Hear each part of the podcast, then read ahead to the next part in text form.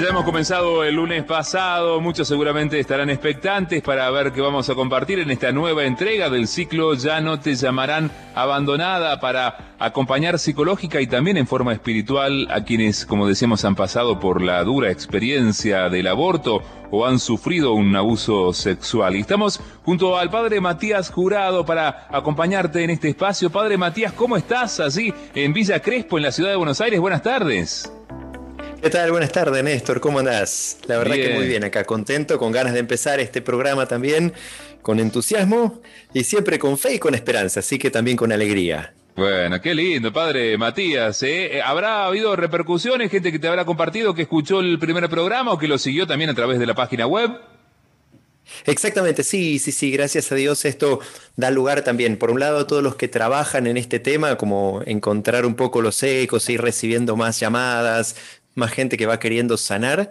Así que en ese sentido estaban, estaban recibí buenos ecos. Ah, bien, bien. Nos quedamos entonces con, con eso, Padre Matías. Y, a mi pedido, me parece, eh, vamos a sumarla nuevamente en el programa de hoy a nuestra amiga Ana Salgado, Anita Salgado, consultora psicológica. Ana, ¿cómo estás? Bienvenida, buenas tardes para vos. Hola, Néstor, ¿qué tal que decís? Un gusto estar acá. Bueno, qué alegría escucharte, Ana, así desde la ciudad de Mercedes, en, la provincia de Buenos Aires. También me imagino, como el padre Matías, eh, hemos compartido el programa anterior también junto a vos, este ciclo, habrán llegado algunas repercusiones, algunos comentarios.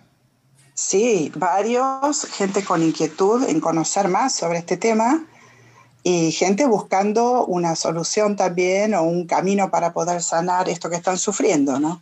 Bien, Así que bien. sí, muy positivo.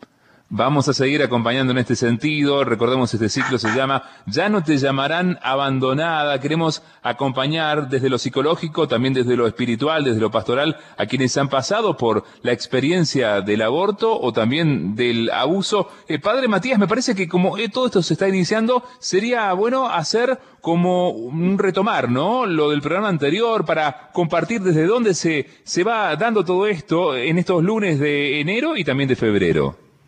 Perfecto, cómo no. Sí, bueno, entonces para todos los que no nos escucharon o no pudieron escucharnos el programa pasado, les contamos que en la Argentina hay unos cuantos grupos distintos que con dos formatos, básicamente, que son un acompañamiento personal a lo largo del tiempo, con un encuentro semanal, o unos grupos que trabajan con el formato de retiro de fin de semana, de viernes a domingo, venimos acompañando lo que es la sanación de las heridas de un aborto tanto para las personas que atravesaron esa experiencia como para las familias o seres queridos muy cercanos que se ven lastimados con esta, esta, experiencia. Entonces lo que estamos haciendo un poco en este programa es querer compartir, querer contarles el tema de esta herida, que por ahí de repente hoy en día con todo este debate de la legalización y todo eso también se minimiza bastante, como diciendo, no, es una cosa segura, gratuita, legal, que no deja ningún tipo de trauma. Y entonces nosotros le contamos nuestra propia experiencia diciendo, no, la verdad que esto lastima un montón. Y bueno, gracias a Dios la iglesia también va acompañando en este lado, no como quieran hacer creer desde el otro lado a veces que la iglesia juzga, condena y todo eso, sino también esto de que la iglesia acompaña y busca la sanación de la gente. Así que la vez pasada nos estuvimos presentando un poquitito y estuvimos dialogando sobre esto y también tocamos, más allá de esto, un poquitito esto de tratar de luchar contra la grieta, ¿no? Es decir, bueno, a ver, acá más allá de los bandos y de los colores de los pañuelos, que son algo que en sí mismos son incompatibles, esto de buscar la legalización y tratar de salvar las dos vidas, como conceptos son antagónicos, muchas veces se puede dialogar y se puede trabajar juntos entre la gente que muchas veces también con buena intención están queriendo como hacer algo para ayudar a los demás. Así que más o menos como síntesis muy muy cortito, eso fue lo que estuvimos hablando la vez pasada. Bueno, sí, qué lindo esto que dijiste, padre. Digo, la iglesia acompaña, aquí por supuesto no hay que juzgar, sino que justamente acompañar, estar cerca, entender que hay una herida, hay que sanarlo a esto y que son distintas agrupaciones dentro de nuestra querida iglesia, de nuestra madre iglesia, las que se van acercando. Es, es como una especie de pastoral que se va formando, padre, ¿no? Exactamente, sí, sí, sí. Y en ese sentido está bueno recordar que la mayoría de estos grupos vamos entrando en toda esta temática acompañados desde lo que son distintas diócesis, mismo eh, la conferencia episcopal tiene un, la, conferencia episcopal argentina tiene un secretariado nacional para la familia que incluye, por ejemplo, un área pastoral del cuidado de la vida y de la niñez, otra para los adultos mayores. Entonces en esto va tratando la iglesia también de acompañar y de cuidar la vida en todos sus sentidos. Sí, y la Universidad Católica Argentina... Padre Matías tiene también mucho que ver, ¿no? Ha aportado bastante a estos grupos, a este trabajo que ustedes vienen realizando. Es que sí, sí, sí, tenés grupos que pertenecen y que están siendo acompañados y nucleados dentro de la conferencia episcopal y otros que trabajan desde las diócesis, o sea que los obispos mismos también se fueron movilizando, fueron buscando, fueron motivando y acompañando estos grupos. O sea, y esta diversidad la verdad que hace una riqueza, genera una riqueza muy interesante dentro de todo lo que se va laburando en Argentina y que nosotros nos vamos juntando y compartiendo también todos los aprendizajes que vamos teniendo y bueno, la verdad que suma mucho. Qué bueno, qué bueno. Bueno, eh, a ver, vamos a aprovechar, Padre Matías, la, presencia nuevamente aquí de, Ana, de Anita, y tenemos algunas preguntas, Anita. Vamos a trabajar en, torno a esto hoy, porque decía el Padre Matías, eh, quienes están favoreciendo el aborto, hoy es un tema que está en, el debate nacional e incluso en el debate latinoamericano, podemos decir, ¿no? tratan de minimizar las consecuencias de realizar un aborto. Pero ¿cuál es el trauma que queda? Cuando pasó alguien por esto, una mujer por supuesto, y su entorno familiar, sus personas más cercanas, su pareja, o estable o no, digo que también eh, está en medio de toda esta situación.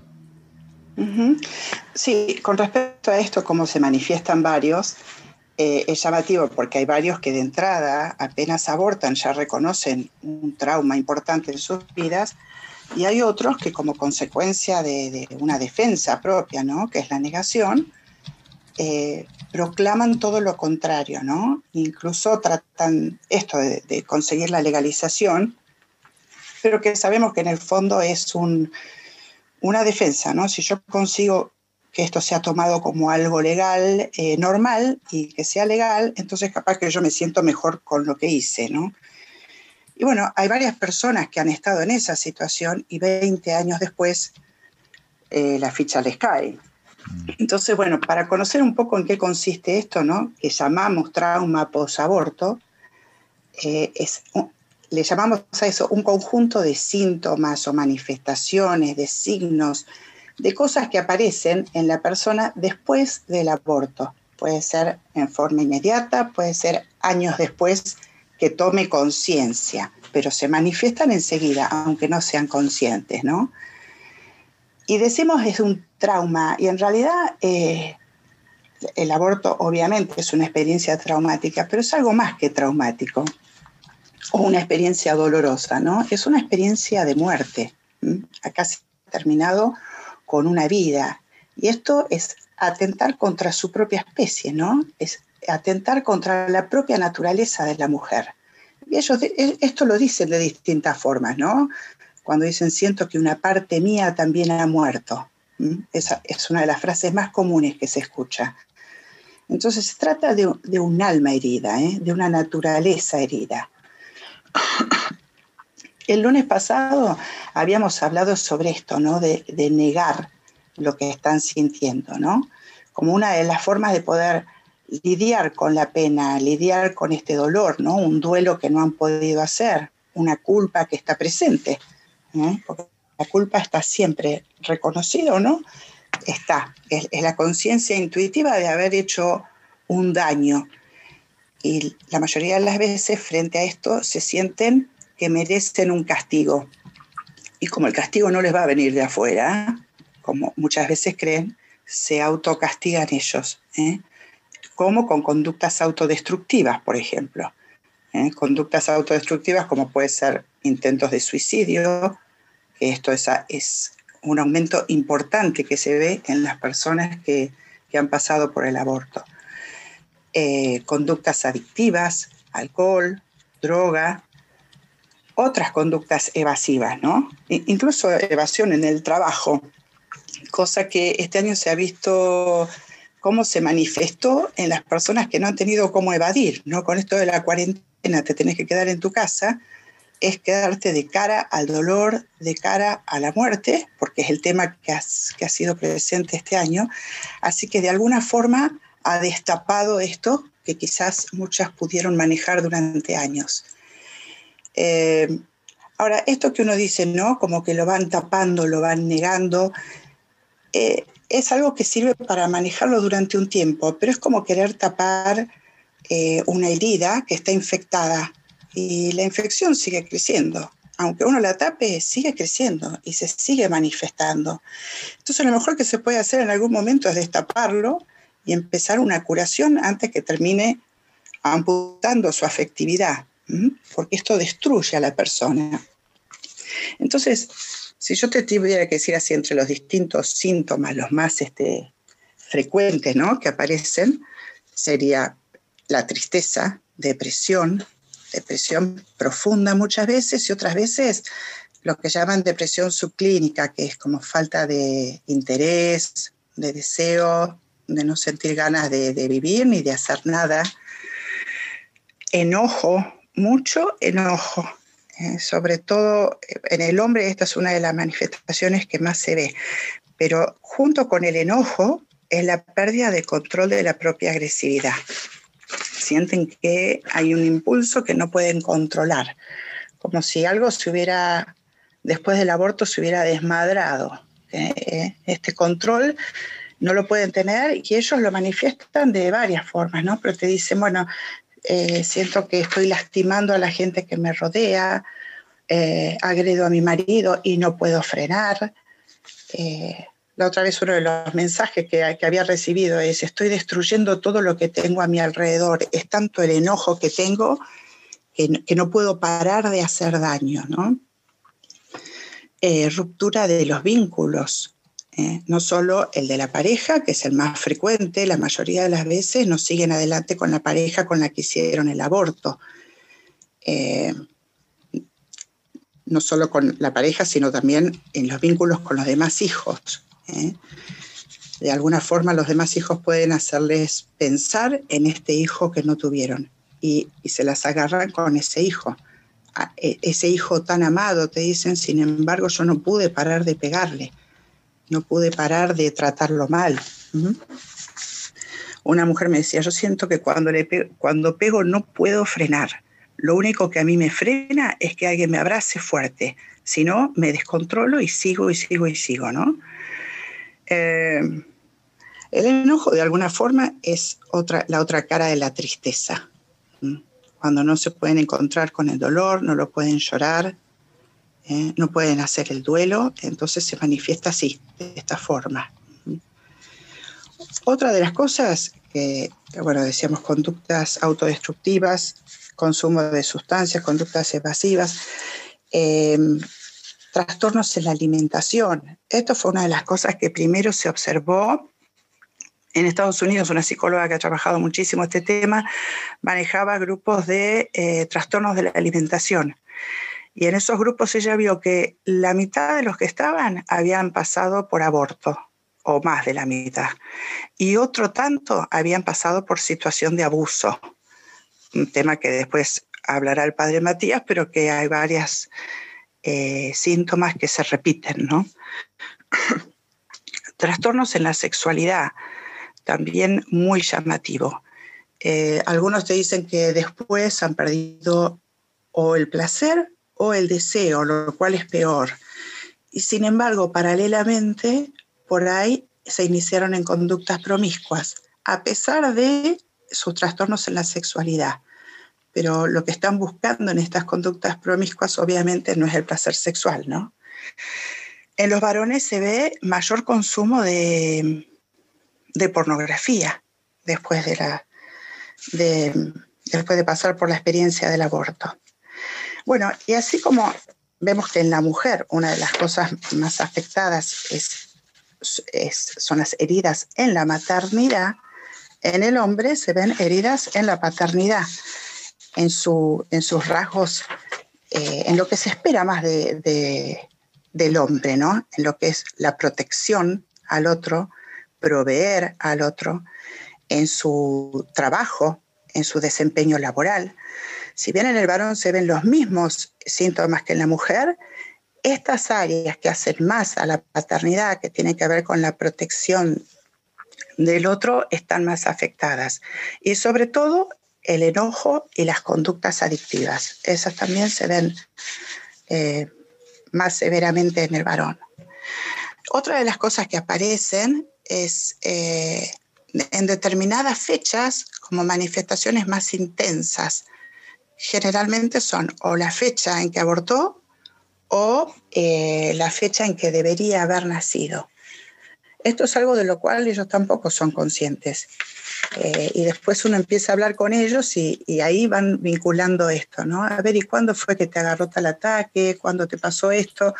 Y ahí se dan cuenta que tiene que ver con la fecha del aborto o cosas, eh, sensaciones o cosas que están relacionadas con el aborto que les despiertan síntomas con mayor intensidad. Sonidos, imágenes, eh, qué tipo de día fue eh, en el que se produjo el aborto. Bueno, quizás en un día sí, ante determinadas imágenes o sonidos, también tienen manifestaciones como que abruptas, ¿eh? que ellos no saben por qué se manifiestan tan intensamente. Seguramente estuvieron en presencia de algo que las conectó directamente con el aborto. Eh, bueno, er, Anita, eh, la verdad que hemos ido tomando nota de estas consecuencias, ¿no? Que deja el aborto tanto en mujeres como en hombres y hemos ido tomando nota de lo que fuiste compartiendo. Quiero recordarle a los oyentes que nos están acompañando en este ciclo que pueden comunicarse con el comentario que quieran acercarnos, llamarnos al 0810 7 veces 7, opción número 2, o si no a través de WhatsApp 3518 171 593. Recibimos mensajes de voz allí o nos escriben o nos buscan en las redes sociales o un mensaje de texto. Eh, si les parece, me parece que ya estamos metiéndonos bien de lleno en el tema de esta tarde. Podemos, tengo por aquí, Padre Matías, un testimonio, ¿no? Que nos has acercado, o varios testimonios de quienes han pasado por el aborto y cuentan parte de, de su experiencia. ¿Te parece que lo compartamos, Padre Matías? Sí, me parece buenísimo la idea un poco de estos, de estos testimonios, es como hacer concreto, porque a veces uno va escuchando y es como que medio se pierde y le cuesta a veces decir, bueno, y esto en lo concreto, ¿cómo lo, cómo lo descubro? Y muchas veces la persona que, pasó por esta experiencia le cuesta abrir el corazón y compartir desde la vergüenza, del dolor. Entonces esta gente que nos pudo compartir los testimonios va a ser un poquitito más concreto en nuestra audición, esto que, que recién hablaba Anita y después retomamos. Bien, sí, quería agregar una cosa con respecto a, esos testimonios. Estas son personas que se les pidió que en un minuto, ¿qué le dirías a alguien sobre lo que hizo el aborto en tu vida? Eh, lo único que tienen en común, porque hay, varones y mujeres de distintas edades, algunos con un aborto, dos, tres y seis. Eh, o sea, hay una variedad importante, pero todas ellas han pasado o están en ese momento pasando por un proceso de sanación. Así que bueno, era eso nomás que quería agregar. Los escuchamos, los escuchamos, después vamos a la música y ya continuamos con este espacio que tenemos cada lunes por la tarde en donde quiero estar, ya no te llamarán abandonada.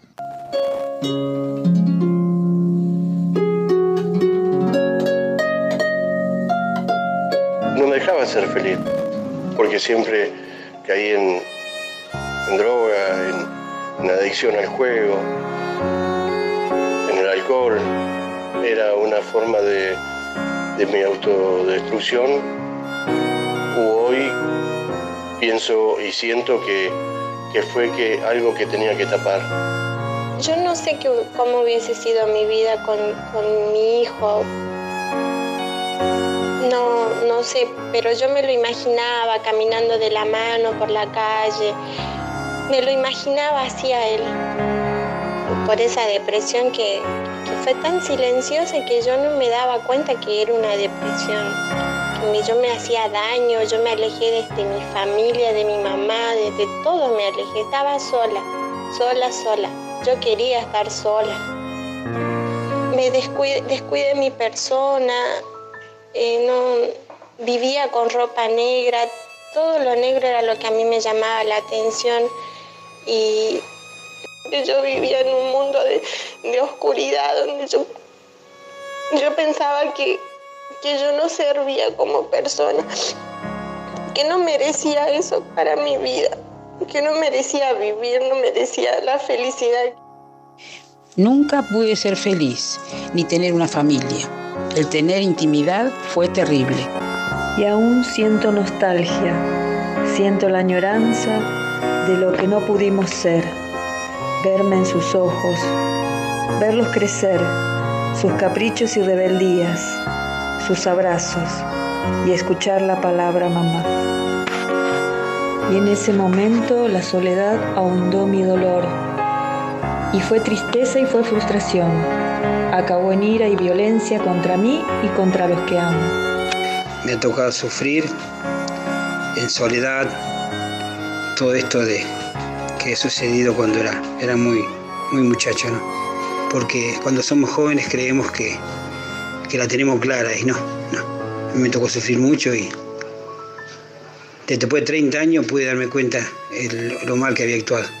Ella con su triste canto te acompañará hasta que en mis brazos tú estés.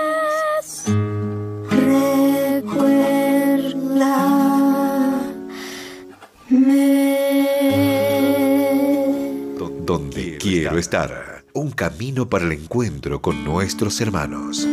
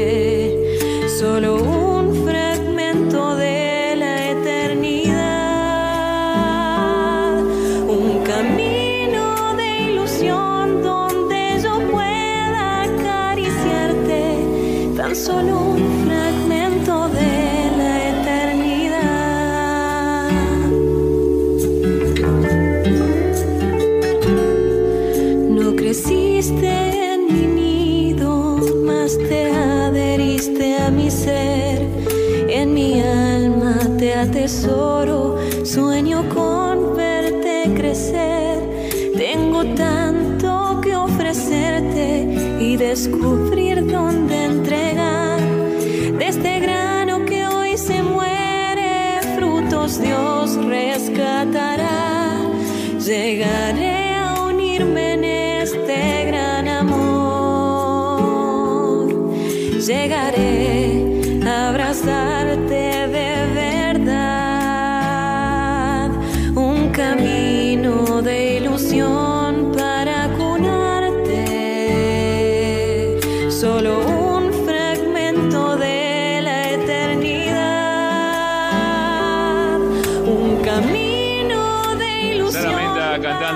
Haydi seguimos acompañando, seguimos dialogando con el padre Matías Jurado, también con Ana Salgado en este espacio donde queremos acompañar especialmente y también, por supuesto, eh, a, estas personas. Y si conoces a alguien en esta situación, para que puedas informarle de esto, puedas compartirle que cada lunes por la tarde, después de las 4 de la tarde, en Radio María vamos a hablar de esta experiencia tan dolorosa del aborto, de quienes han sufrido abuso sexual y cómo poder sanar esta herida desde la psicología y también desde la fe, desde la espiritualidad. Anita, bueno, realmente duros, difíciles, ¿no? Digo, de escuchar, de procesar los testimonios que recién compartíamos, pero por supuesto llegan al corazón y estas personas han hablado desde lo que sienten, desde su corazón. Son, son duros, pero la verdad que, bueno, muy valientes el poder dar su testimonio porque no es fácil. Eh, pero muy valioso porque creo que es algo que verdaderamente se tiene que tomar conciencia de esto. Eh, muchas veces está la idea que esto es algo de, que le da a los católicos por la culpa o lo que fuera, y vos atendés un montón de personas o acompañás un montón de personas que no necesariamente han sido católicos practicantes, incluso algunos que vienen diciendo que son agnósticos, ¿no? Que a lo largo del camino del acompañamiento por ahí, eh, por ahí no, seguro, van cambiando de parecer, pero em, lo, lo, que es bueno saber es que esto es algo que no depende de la religión, no es algo cultural, es natural. Y es natural porque eh, el motivo por el cual se da este trauma es porque se rompió el vínculo más, más estrecho que hay entre dos personas, ¿eh? que es de la madre con un hijo. Y ese vínculo es natural. Eh, y esta ruptura trae consecuencias que afectan sí o sí, recaen sobre la misma persona. y bueno, me, me gustó además una de las cosas que se ve con claridad ahí en una de las personas que habla, que es la que más depresión puede estar mostrando, ella verdaderamente transformó su mundo en un mundo gris, casi diría negro, al punto de no usar colores en sus ropas, no poner a su hijo, o sea, el hijo que tuvo siguiente a esto, tampoco lo vestía con ropa de color, eh, ni siquiera en, lo que escribía o en sus alimentos, ella dice, los colores desaparecieron de mi vida. Fue a lo largo del acompañamiento que ella pudo ir incorporando esto. Pero ellos manifiestan como que no son merecedores de ser felices. Después de lo que yo hice, ¿cómo voy a pretender ser feliz? Después de lo que yo hice, ¿cómo voy a esperar que un hijo mío me quiera? Entonces, eh, ellos mismos se, se boicotean esta posibilidad. Y también, entre las cosas que no se sienten merecedores, es sentirse merecedores del perdón de Dios. ¿Eh? Hay gente que te dice, paso por la iglesia, pero no me animo a entrar. Eh, o no me animo a confesarme, o, no, o si me confieso, me confieso 20 veces, ¿no? Pero el perdón no es algo que ellos se sientan merecedores. Y varias de estas personas por ahí estuvieron años así. O sea, cuando uno ve personas que defienden el aborto, bueno, yo no sé esas mismas personas en 20 años que van a sentir, qué va a pasar dentro de ellos, porque en algún momento, ante alguna situación, la ficha cae. Eh, Dios sabe en qué momento obra, Dios sabe cuándo les toca, ¿no? O cuándo son capaces ellos de poder enfrentar esta herida y, y pasar por un proceso que va a ser totalmente sanador y va a transformar sus vidas. Sí, y, bueno, en, ese sentido, una de las. Matías, sí, vecinos. Bien. No, lo que, lo que yo veía era que la experiencia mía es esto de eh, encontrarnos con gente que efectivamente termina viniendo a pedir ayuda, eh, que tomó la decisión no siendo católicos, este, a veces incluso en las organizaciones en las que estamos trabajando están en países que ni siquiera la cultura es católica y como la herida es natural, esto llega y sucede igual, ¿no? Y a mí me ha tocado acompañar gente que había nacido en una cultura pro aborto, muy militante, casi que tenía hasta el deseo de hacerse un aborto en algún momento de su vida y llega finalmente a una situación de aborto y termina descubriendo lo desastroso que es y sin necesidad de que pasaran 20 años, ¿no? O sea, esto que decía Anita, a veces cuando pasan 20 años, acá prácticamente al poquito tiempo le cae la ficha y tenía la cabeza como, o sea, un, militante pro aborto muy, muy, digamos, encendido, ¿no?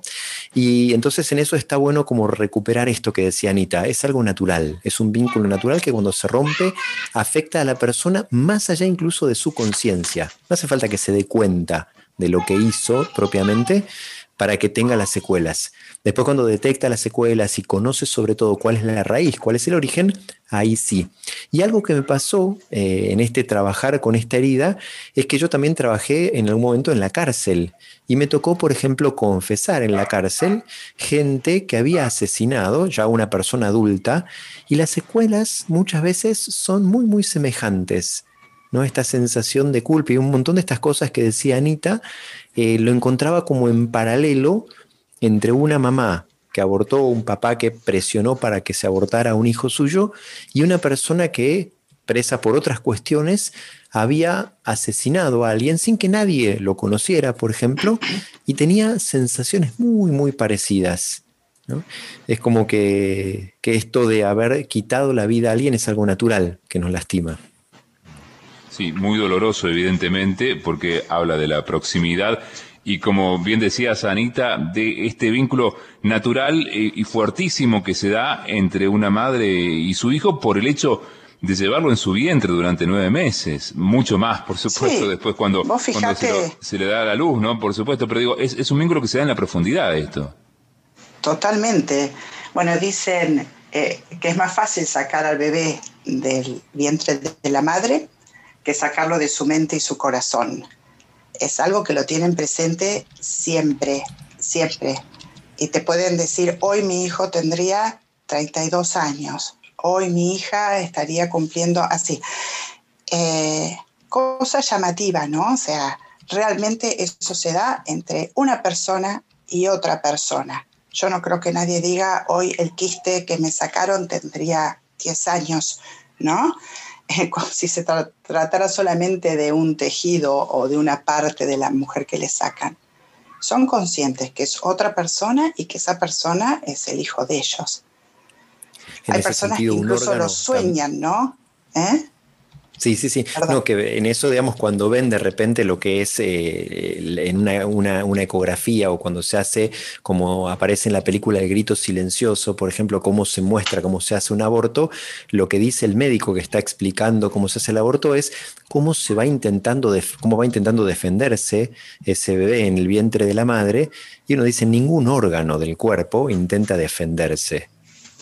¿no? Eso como algo notable también. Sí. Sí, e-, es un ser humano.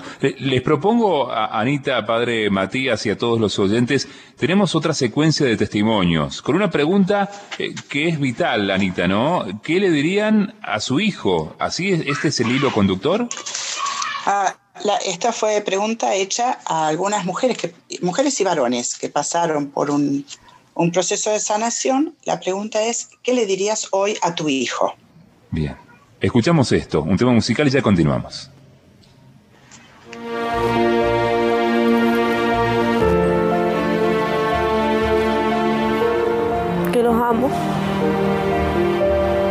Yo sé que me perdonaron y yo, gracias a Dios, me perdoné, pero que los amo. Un abrazo quizás. Hay veces que un abrazo dice más que todas las palabras del mundo. A ese hijo le diría que lo amo y que tenemos una eternidad en el cielo para disfrutar juntos. Esa va a ser la alegría más grande, pienso, ¿no? De encontrarme cara a cara con él. Y que gracias porque yo lo siento cerca y yo sé que están ahí. Porque son mis angelitos, yo sé que están ahí. Que, lo amo, que me perdonen por todo lo que hice, que me hubiese gustado poder compartir un montón de cosas con él y, y, y haberle dado la posibilidad de que conozca o que viva todo lo que yo vi. Y eso, y abrazarlo, básicamente.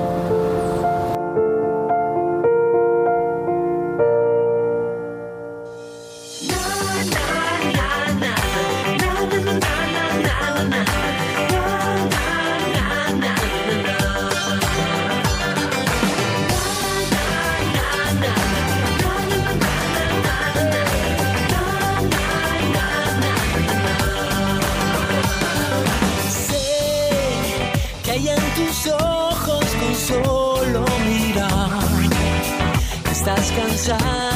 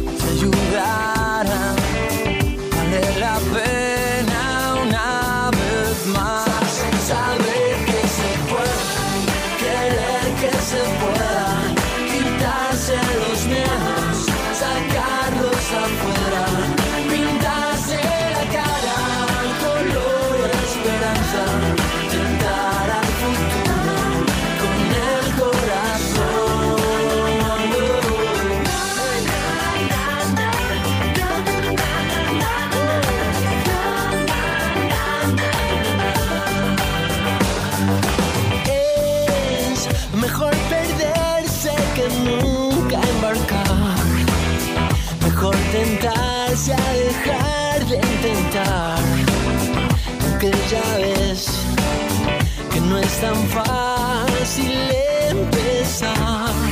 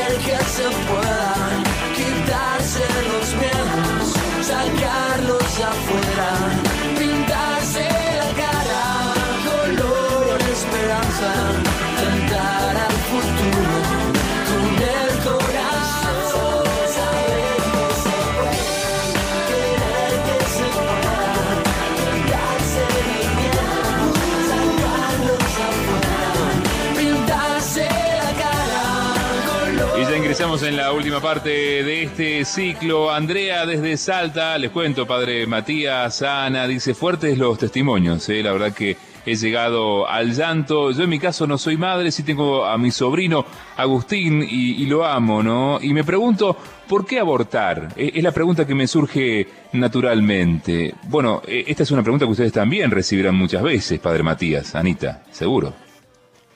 Totalmente, sí. Sí, ahí lo que hay es para, o sea, muchas de las veces lo que intentamos compartir con la gente es, eh, salvo que se genere una cultura como la que se podría llegar a generar ahora a partir de la legalización, en la que se banaliza el aborto y se usa como si fuera un método anticonceptivo más, hasta hoy en día, en general, cualquier persona que aborta lo suele hacer bajo la sorpresa del embarazo no buscado. Y entonces eh, como que se le mueve el piso a la mujer y a la pareja con, con quien esté. Entonces ahí muchas veces se generan una serie de dinámicas, tanto personales como eh, de pareja o de familia. No, no- no olvidemos que muchas veces el aborto viene casi por parte de, de- de los padres impuestos sobre una hijita de 13, 14, 15, 17, 20 años que, le dice a los papás que está embarazada y, y viene casi como una imposición. Entonces en eso, frente al miedo de pensar que le va a destruir la vida, a veces como decíamos en el programa pasado, pensando de que quizás si aborto eh, le estoy evitando a mi hijo una vida de sufrimiento. Entonces, salvo que lleguemos a la banalización y que uno aborte porque, bueno, este, como hoy en día se ve a veces en TikTok, eh, aborto como venganza, a mi pareja, por ejemplo, aborto como regalo de Navidad que me hago, por ejemplo, y uno ve esos posteos en la red TikTok y uno dice, claro, eso ahí se refleja también cómo la sociedad va encarando eh, y va entendiendo el tema del aborto, eh, hay situaciones muy, muy difíciles. Entonces es como muy variado el por qué y el cómo llega alguien a una situación de, de aborto.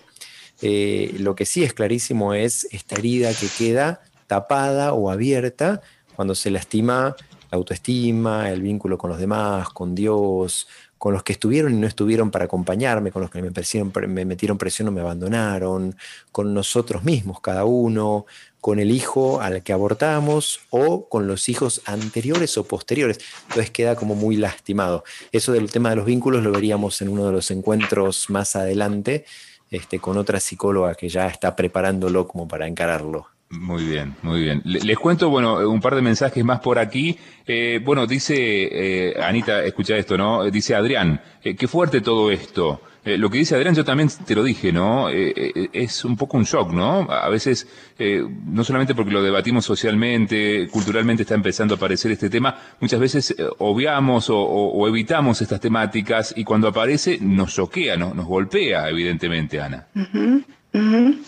Sí, eh, bueno, me gusta que lo haya preguntado Adrián, porque eh, es uno de los temas que los hombres menos se permiten también pensar que ellos pueden estar sufriendo como consecuencia del aborto. Eh, hayan tomado ellos la decisión o no, no tiene nada que ver, el sufrimiento está igual, ¿eh? la culpa está igual y hay un duelo que ellos también tienen que hacer. Otra de eh, las cosas que quería agregar a lo que decía Matías es, si bien los motivos son varios, eh, eh, pueden estar en shock, eh, pueden ser económicos, pueden ser mil situaciones, ¿no? Miedo, angustia, lo que fuera, que no saben cómo resolver en ese momento. Pero hay algo que muchas veces se ve y que son personas que de algún modo por ahí no fueron valoradas ellas. Han sufrido por ahí abuso, han sufrido maltrato, violencia, situaciones que los deshumanizó a ellos. Y eso hace más fácil después no darle valor al que tienen adentro. ¿eh? Ellos también de alguna forma están deshumanizando para poder tomar la decisión de abortar. Entonces ahí hay algo que se va dando de generación en generación, incluso familias donde se han vivido muchos abortos en sus antepasados, ¿no? Eh, es como una conducta que se vuelve a repetir. Además que la persona que ya abortó una vez tiene muchas más probabilidades de volver a, repetirlo, no solo como conducta autodestructiva, sino como se va alejando, se va anestesiando, se va separando un poco de sus sentimientos. Entonces, el primer aborto fue muy doloroso, el segundo menos y el tercero ya lo borré, no tengo conciencia de eso. Eh, bueno, complejo. Me estoy yendo del tema, de la pregunta de Adrián.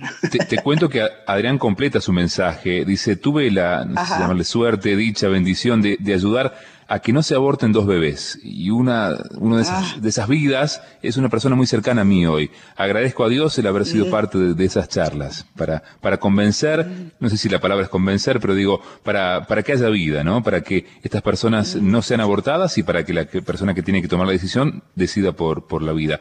Y, padre Matías, ya casi en el final, eh, evidentemente nos está quedando tinta en el tintero y será para otro programa, pero dice María, eh, yo aborté y lo confesé y desde el momento en que lo confesé, fue otra la vida, y es vida en paz. Esto que decías, ¿no? Eh, vos has trabajado también en las cárceles. El momento de la confesión o, o la confesión es muy importante para dar ese paso de sanación.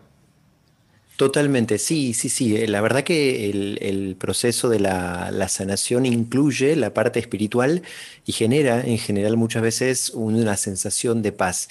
Pero siempre la invitación es, más allá de esa paz que ahora tienen, animarse a encarar el proceso de sanación más completo porque no es que solamente está alterado el vínculo con Dios, sino que también está alterado el vínculo con uno mismo, con ese hijito al que no le permití vivir, con los otros hijos a los que sí les permití vivir, y un montón de otras heridas en los vínculos que hay que encarar, para mí te diría sí o sí, para chequear que uno realmente haya podido sanar. Porque es verdad que Dios puede sanar, por así decirlo, milagrosamente, pero en general nos pide que pongamos de nuestra parte. Bien. Bien. Bueno, eh, y también Cecilia por aquí dice, eh, bueno, ella de su, de su experiencia, ¿no? Yo les digo a mis hijas siempre que, que las amo, eh, que las amo y que todos los días están en mí. esta expresión, evidentemente, con lo que compartía Sanita, tiene que ver con el vínculo fuerte, fortísimo que se da entre una madre y, y su hijo. y aquí no solamente pensamos en quienes han dado a luz eh, físicamente hablando, sino también en las madres adoptivas. Ese vínculo realmente fuertísimo que se da dentro de ellas. Nace allí, ¿no? El, vínculo madre-hijo. Sí, sí, tal cual. Este, buenísimo que puedan fortalecer esta relación también y no solo que se sepan queridos, ¿no? Sino que van a ser apoyados sea como sea, ¿eh? que van a tener los recursos para seguir adelante. Bueno, hablando de seguir adelante, porque se nos acaba el tiempo. Sí, decime, Padre Matías. No, simplemente decir esto que por ahí está, este mensaje podía llegar a ser también dicho para los hijitos que tenemos en el cielo, ¿no? Esos hijitos que por ahí yo no dejé nacer y le puedo repetir constantemente también que los quiero mucho, lo cual también le hace bien a la mamá. Ah, bien. Bien, gracias. Gracias por compartirlo. Bueno, les pregunto, te pregunto, padre Matías, porque el próximo lunes, a esta misma hora, a las 4 de la tarde, un poquito más, vamos a estar iniciando la tercera entrega de este ciclo. Eh, ¿Por dónde vamos a ir? Porque, bueno, evidentemente, eh, quien ha pasado por esto, eh, y hay muchas personas que han pasado, o conocemos personas que han tenido esta circunstancia del aborto o del abuso, buscan sanación. ¿Por dónde vamos a ir? Bueno, justamente yo creo que podríamos ir por ese lado de la sanación. No, no, no se los garantizo que sí, bueno, vamos a ir por ahí, pero probablemente vayamos por el lado de, eh, bueno, ¿por qué podemos hablar de estos temas? Porque realmente se puede sanar muchísimo. Abrir esta herida hablando de este tema sin poder ofrecer ningún camino de sanación sería como una especie de, de, de sadismo, ¿no? Es decir, quiero hacerte sufrir. Pero acá la idea es, y la experiencia nuestra es, se puede tocar este tema, se puede encarar este tema, se puede revivir un poco este tema al ponerlo sobre la mesa porque hay un caminito de sanación. Y la verdad que eso vale la pena. Anita, de acuerdo, seguro. Sí, totalmente. Nos quedamos cortos y es una lástima no poder eh, dejar este mensaje de esperanza, ¿no? Que verdaderamente eh, es a través de un proceso de sanación que quedan personas fortalecidas, que descubren su misión, que terminan generalmente con un fuerte compromiso en defensa de la vida ¿eh? y que les duele el hecho de pensar que hay otro que pueda llegar a pasar por lo mismo que ellos. Bueno, va, vale la pena continuar con este tema y hay, queda mucho para decir. Bien. Por supuesto, pero eh, eso, eso es lo positivo también, ¿no? El próximo lunes y todos los lunes de enero y de febrero, todos los lunes de enero que resten y todos los lunes de febrero vamos a estar acompañándolos con este ciclo. Ya no te llamarán abandonada en Radio María Argentina en la tarde de la radio. Gracias, Padre Matías, gracias, Ana. Hasta Dios mediante el próximo lunes en que volveremos a encontrarnos. Gracias. Muchísimas gracias. La verdad que lindísimo poder compartir desde Radio María. Gracias. Buena semana Muchas para todos. gracias. Gracias, Chau, gracias. chau. Realmente ha sido un gusto y nos vamos despidiendo también nosotros porque el tiempo se acaba, pero por supuesto la programación de Radio María continúa. Mariana Carranza, gracias también por supuesto por habernos acompañado desde la música, desde los controles. Gracias a Edith Galván que sigue allí en el 0810 7 veces 7. Mi nombre es Néstor Rochicioli. Quédate en la sintonía de María.